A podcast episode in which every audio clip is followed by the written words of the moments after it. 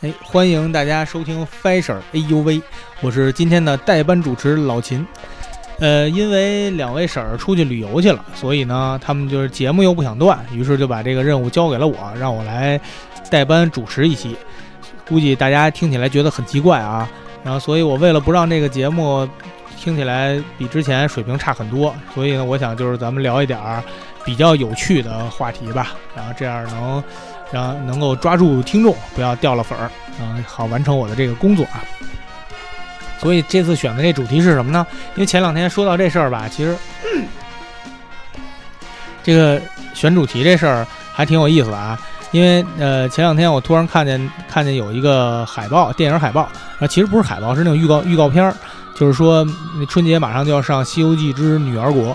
呃，看完这个之后，我其实还挺想去看的，很期待。然后就突然发现，其实《西游记》是一个特别有意思的事儿。然后每次只要看到这个跟《西游记》相关的片子，我作为一个油腻大叔，也属于。就是童心未泯的感觉，就就觉得必须得去看。然后因为这个 IP 实在太好了，所以说到 IP 呢，就是说现在 IP 这词儿好像特别流行，一一讲什么都是 IP。其实《西游记》就是咱们中国这个古典文学里边特别特别经典，而且特别特别好的一个大 IP，真的是大 IP。它可以延展出的这个空间非常非常大。首先，《西游记》这个。他吴承恩，他那个时候估计他也不知道从哪儿学的啊，自己那个研发出来，我觉得还是很牛，一个大牛人。他在那个时候三百多年前就发明了这个。他他一上来之后，先设计了一个世界观，这世界上有有四大部洲啊，南瞻部洲、北俱泸州、西牛贺州、东胜东胜神州啊。这东胜神州就是那个孙悟空待那待那地儿花果山。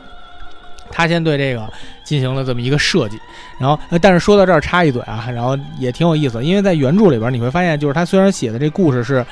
有是有这么一个四四大部洲的设想，他从呃这个孙悟空从东胜神州，然后跑到了这个呃南瞻部洲的人类人类的地儿去，然后辅佐了一唐僧去那西牛贺州那边去。要这个取取真经去，但是虽然这故事写的跨越了一个跨越了十几年的时间啊，就不算那不算大闹天宫那会儿，就是说取经这段跨越了十几年的时间，然后走了一特别远的一路程。但是其实，在原文里你可以看出来，这个作者他肯定是没去过外国，然后因为他编的那个所有的什么犀牛贺州那那些，包括咱们看那玉兔经啊，包括到最后都快到灵山了，那有一个有一个那个寇员外，他们家还叫寇员外呢。就已经到灵山脚下，寇员外这斋僧的这事儿，基本上所有的人的故事，什么乌鸡国呀这些国都没有什么特别的异域风情。就咱们在八六版里边不是看有一集是那个玉华州那集，就是就是。呃，把那国王头都给剃成秃子了那集，但但其实那个本身在原著里边，它是是一个单独的叫叫灭法国，然后它是呃，咱们那个当时八六版里边是把灭法国的那集和玉华州的那集给合并了一下，就是后来打狮子怪那集给给合并了一下。在一开始的时候，他们不是去一个，就是他们不是跑到一个那个酒店里边去。偷了人家的衣服，然后化妆成那个唐大官，什么那朱三官这这些嘛。其实，在原著里边，他们去那酒店，那个老板叫王小二。其实，在原著里边，他们那个去的那酒店，老板叫王小二。然后，包括那些客商穿的衣服，也都不是什么西域风情。我估计很有可能，这个呃老吴头估计没怎么见过那西域风情的。对于这个，实在是没没没法想象出来，所以他就呃。就写的基本上是这么一个故事啊，扯得有点远。说回来啊，再接接着说这 IP。那除了这个地理上的而而言呢，除了这个地理上的这种构架之后，它其实在这个人物的设定里边，就像那个，嗯，这魔界里边的各种什么矮人族、精灵族、霍比特人什么之类的这种族里边呢，在这个《西游记》的这个人物设定里边，它也是有的，包括佛道的、天道的、仙道的、人道的、妖魔鬼怪、地狱。然后这些所有的都是不同的范围里边的不同的人种，我们可以把它认为是人，应该说叫人物的种类吧，人物的种类。然后呃非常有意思，在之间发生了各种各样的故事。所以说，作为一个 I IP 而言，就是它其实是非常的经典、非常原始的，而且特别完整的一个体系。所以现在呢，这个《西游记》就作为那吴承恩大师在三百多年前为咱们。国人以及全世界奉献的这么一免费 IP 啊，然后现在就大家都拿过来用，是又好使，然后同时还不用花钱，实在是太好用了。然后所以这个版本就特别的多，各种各样的电视剧、电影特别多。然后但是其实我个人呢，当时就比较喜欢周星驰的演绎。然后虽然虽然我记得当就是在九几年那时候吧，他。就是周星驰那时候演那个《大话西游》的时候，当时这个家里边很多人，包括其实包括我们都觉得，就是他这个演绎的非常过，属于这个形象形象变化比较大，不符合。但其实后来读了原著之后，我就越来越发现，就其实星爷对于《西游记》的那个理解，那是非常非常的深入，非常非常的。好，你看尤其他的这个人物塑造，就包括在在现在后来后来又推出的，就是他自己和徐克一块导演的那个《西游记》，呃，什么降魔篇啊，然后还有呃那个什么伏妖篇、降魔篇，就那个里边的这个人物，你会发现，就是他的那个其实更接近原著，因为在原著里边，其实孙悟空、猪八戒，然后沙僧这。这仨人绝对就是都是那个妖魔鬼怪里边，他们都属于那个魔，就是比妖还要还要厉害的那种，因为都吃人啊。首先那他们都都吃过人，绝对那个猪八戒绝对不是咱们咱们演的那个白胖白胖猪的那个关于猪八戒的这个造型。首先在这儿可以给大家探讨一下这个问题：说猪八戒首先它绝对不是一个家猪，绝对不是白色的那种，它绝对是一野猪，是那有有獠牙，背后长着那大鬃毛，黑色的。这一版里边那个张纪中其实就把他演成那么一个猪，好像我记得还有很多人吐槽了一下，说他那个是从那什么魔兽里边，那魔呃那魔界里边弄那帮魔兽的什么造型，但其实我觉得那个造型很接近原著。他首先他是一魔，然后在这里边呢就跟大家聊几个，他们其实都有特别逗的事儿，比如说孙悟空吧。然后孙悟空他原来曾经就是一个大大妖怪，然后他曾经而且经常吃人。他在那个原著里边呢，不曾经不止一次的跟唐僧说，那唐僧不是经常受骗吗？然后说，哎呀，你看这明明就是一个小孩儿，然后快点救他。然后孙悟空马上就说，说这个当年我们当妖怪要吃人都得用这招，都得先把那先把骗过来，然后才能吃了。你你不懂，这孙悟空就就干过这事。然后猪八戒更逗了，猪八戒其实他他这个。其实他他去找这个叫什么，就是高老庄那个高，呃高小姐啊，那个其实他是二婚，然后这事儿非常有意思，因为他在这个原著里边的一开始就是，嗯，呃，在原著里边的一开始。呃，观世音菩萨和慧岸行者去点化他的时候，然后他就介绍了一下自己的家世，说这由于先先之前说的是前面那段啊，就是说说他那个从天蓬元帅，由于这个。犯了戒被打下来之后，就错投了猪胎，然后干的第一件事儿，发现自己变生成猪，干的第一件事儿，先把自己的爸爸妈妈、兄弟姐妹全给吃了，然后全给吃了，特别生气。然后呢，后来变成了一猪妖，结果变成一猪妖之后呢，遇到了一个山上有一个叫卵二姐，然后这卵二姐呢觉得他不错，就把他收了，就跟卵二姐结婚了。结果没想到那个俩人结婚了之后，这卵二姐那个比较短命啊，没过多长时间就死了。就于是猪八戒就占了人家卵二姐的这云栈洞，在那儿变成了一妖怪。后来才又这看上了这个，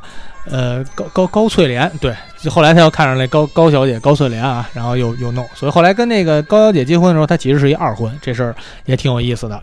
这个沙僧啊，然后他吃人的这事儿，基本上是一个大家都公认的，各个版本里边都有讲，因为他脖子上戴的那链儿就是九个人头骨做的嘛。然后这个就不用说了。再来说唐僧这个角色，唐僧这个角色呢，我觉得，呃，周星驰把他塑造的一直从一开始就是那个罗家英那版本里边，那个他就是一个絮絮叨叨的那么一个人，有点招人讨厌的那么一个人。其实这个形象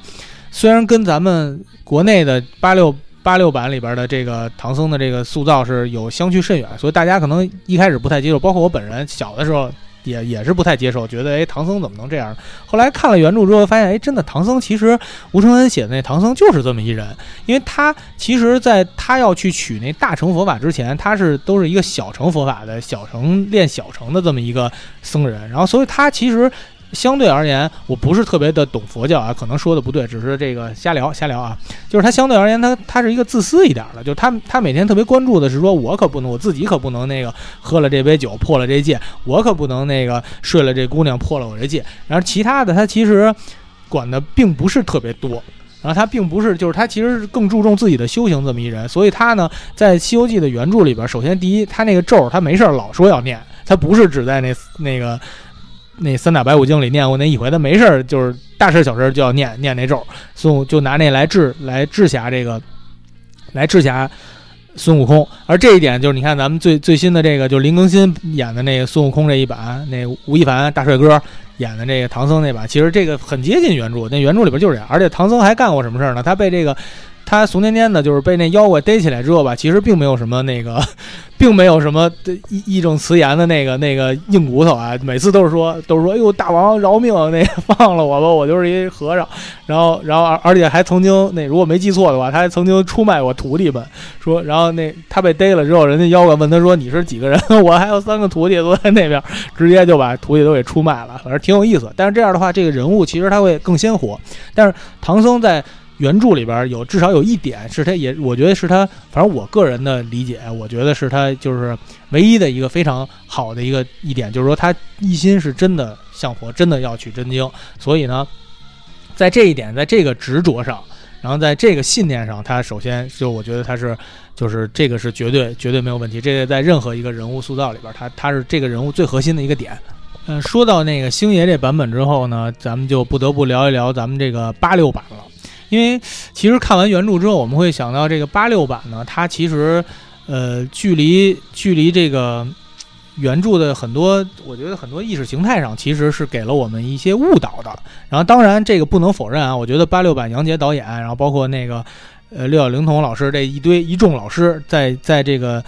演演员上、这个演技上，然后包括他们的这个敬业精神上，那是绝对。可圈可点，而且我觉得都是无法超越的。然后对这个对这个作品进行了一个一个展示，到现在为止，那都是我最喜欢的一个版本。但是不得不承认的是，说我我觉得很有可能是由于当时咱们这个社会环境的这种意识形态的问题，所以导致他们其实对于《西游记》的很多阐述，他即使理解了，然后可能不太能够把它表现出来。因为我觉得从《西游记》的原著里边能够看出来，它是一个。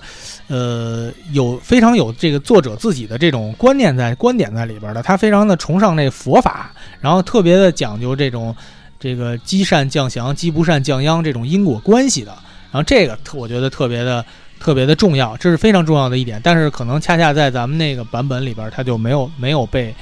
演绎出来。然后现在呢，其实我觉得现在很多其他的改编的版本，对于这个。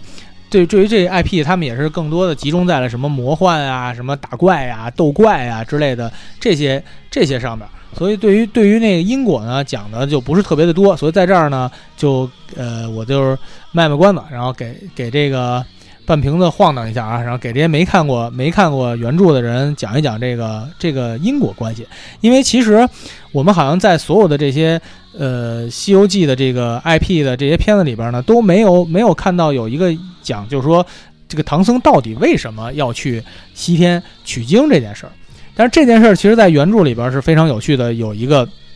介绍的。我记得是在这个八六版后来。九几年还是两千年左右的时候，那杨洁导演又续过一，续过一版，就是拍了，就是当时那八六版没由于经费问题，然后没拍的几集，其中有一集就是这个泾河龙王这一集，泾河龙王由由于跟一个那个算卦的人俩人对赌，然后于是他就这个雨多下了一点，少下了一点，结果导致触犯了天条，就被。就被魏征给在梦中给杀了，就是这段故事。其实当时看的时候，我就觉得挺奇怪的啊，就觉得好像挺违和，就是他整个跟那一《西游记》其他的故事觉得就是不搭嘎，然后觉得好像怎么突然冒出这么一段来。但其实看完原著之后，你会发现，就是他这个是非常非常重要的一点，他恰恰就是在讲为什么这个西天取经这事儿是怎么形成的。是因为这个呃，泾河龙王呢，他犯触犯了天条，魏征要杀他，所以他就去求求了唐太宗，说那个您无论如何要搭救我一下，你拖住魏征，别让他杀我。结果结果没想到，人家魏征那个下着跟唐太宗下着下着棋，睡了一觉，梦中就把他给杀了。所以这老龙很生气，他觉得哎，你那个李世民，你答应了我，怎么不不算数啊？就找李世民索命，人李世民就死了。然后就被他这么一索命之后就给死了，死了之后到了这个到了地狱之后呢，又又衍生出了一非常有趣的故事啊，就是他们这个魏征什么的这些阳世间的人还得想办法捞捞皇上，说不行得给捞回来啊，这个到地狱了。然后于是他们就托关系，托了一个原来他们的那个同僚，后来死了之后呢叫崔珏，然后这个人死了之后就在这个在这个阴司里边当了一个小官吏，所以他们就托了那个崔珏，说得想办法把咱那个皇上给捞出来啊。崔珏就想办法捞了这个李世民，但是李世民出来的时候上下得打点，遇到了很多这个妖魔鬼怪，因为他这里边不是也讲，因为李世民毕竟是开国之君嘛，然后打了很多仗，可能有在他的这个刀下铁蹄之下也也有不少这个冤死鬼，这些人就拦路不让他走，于是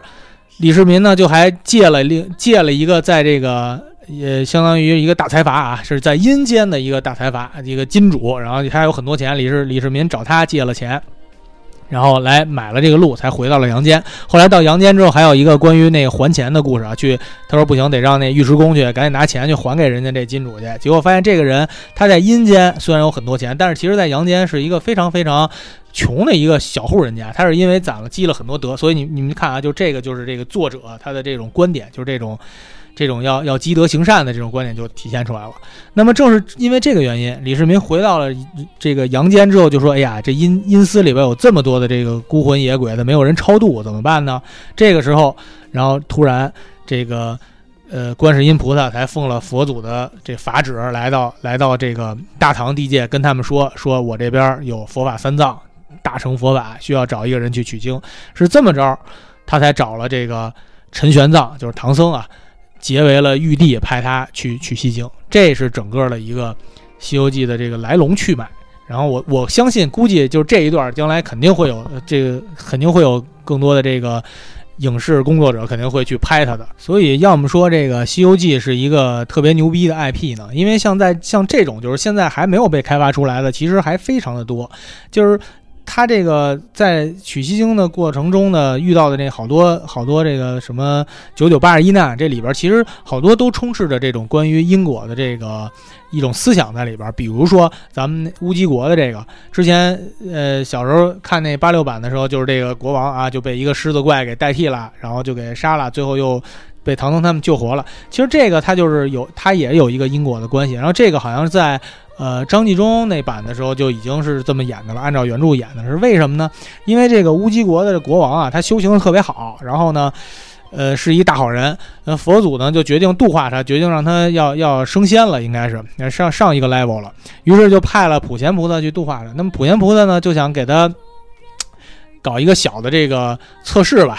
然后要考验一下他，于是普贤菩萨就变成了变成了一个特别脏的一个赖头僧，好像去去拜访他去了。结果没想到这乌鸡国国王他这个洁癖比较严重，可能啊还是这个肉眼凡胎还是不行。然后他呢就就把这个赖头僧给轰出去了，并且把他给打入水牢里边关了三天。这样他就得罪种下了这么一个因，那么所以才导致了这个呃普贤菩萨那狮子派他那狮子来来把他给。射走了，然后把那个推到井里边淹死了，然后化成了他，又变成了变成了那个乌鸡国的国王在那待着，而那乌鸡国国王呢就被扔到了水里边，又给泡了三年，其实是为了还之前的那个因，这就是一个因果关系。还有咱们那个黄袍怪那集，就是孙悟空被三打完白骨精之后被唐僧给赶走了，然后后来唐僧呢就遇到了一黄袍怪百花羞公主那个宝象国那一集。这里边这黄袍怪，当时其实看的时候也觉得挺奇怪的啊，就是最后孙悟空来了，打了半天，然后也没分出胜负，突然就是上面说他是一个这个星宿，是这奎木狼，然后就给弄走了，然后这就完事儿，这就结束了。但其实呢，嗯，在原著里边他是有交代的，奎木狼为什么要要射这个宝象国的百花羞公主呢？是因为这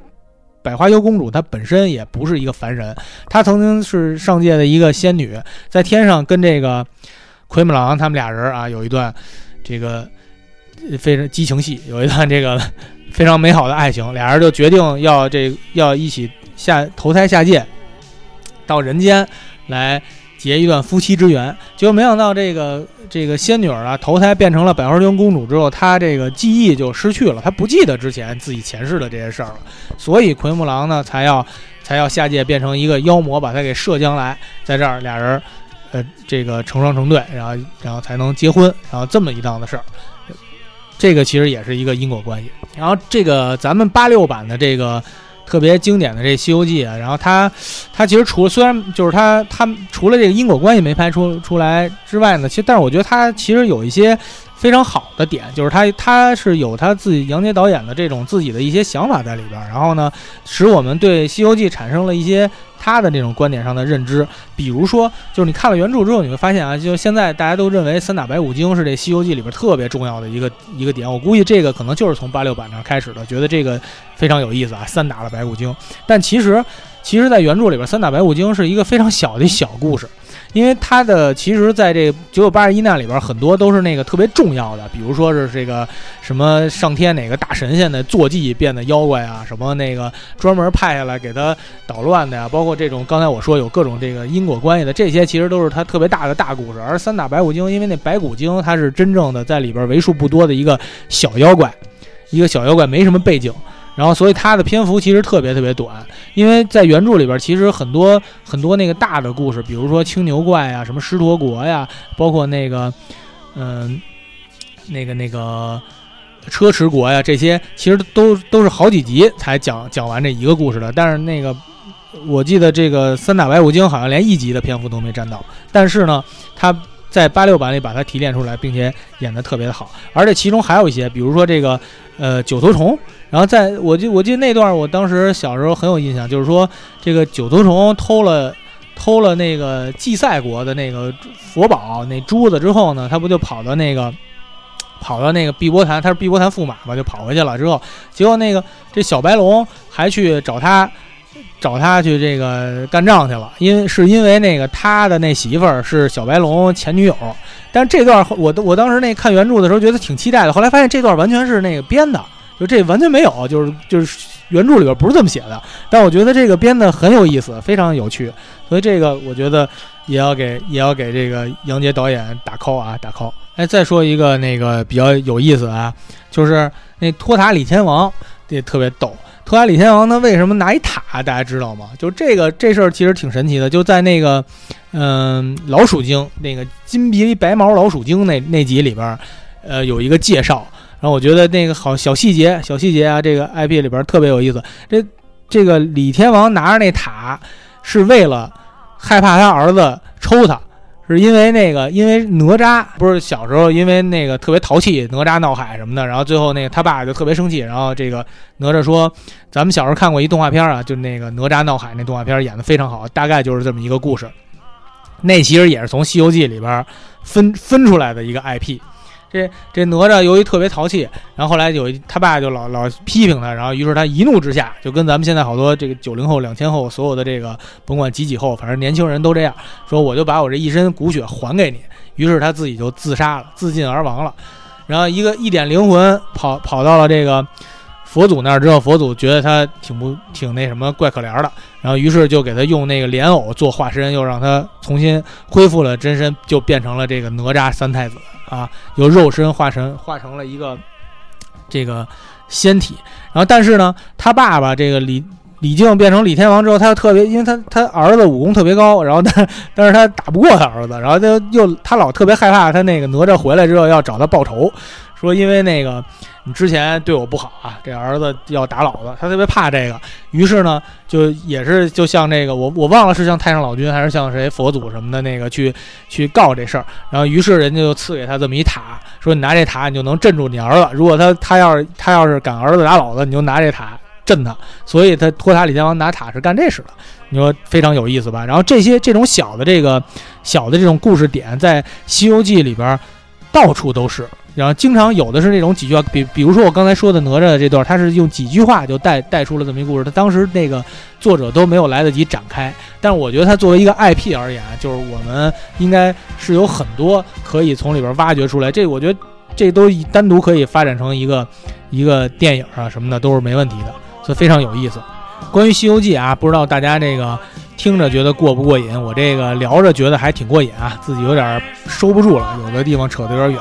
不过呢，我准备在周三的七号那天还有一个下集，还继续接接着给大家讲这个《西游记》这事儿啊。嗯，如果大家要是觉得老秦讲的还行的话，你们就多给我点赞啊。然后以后这样我还有机会再继续给大家来喷一喷。今天的节目就这样吧，谢谢大家，再见。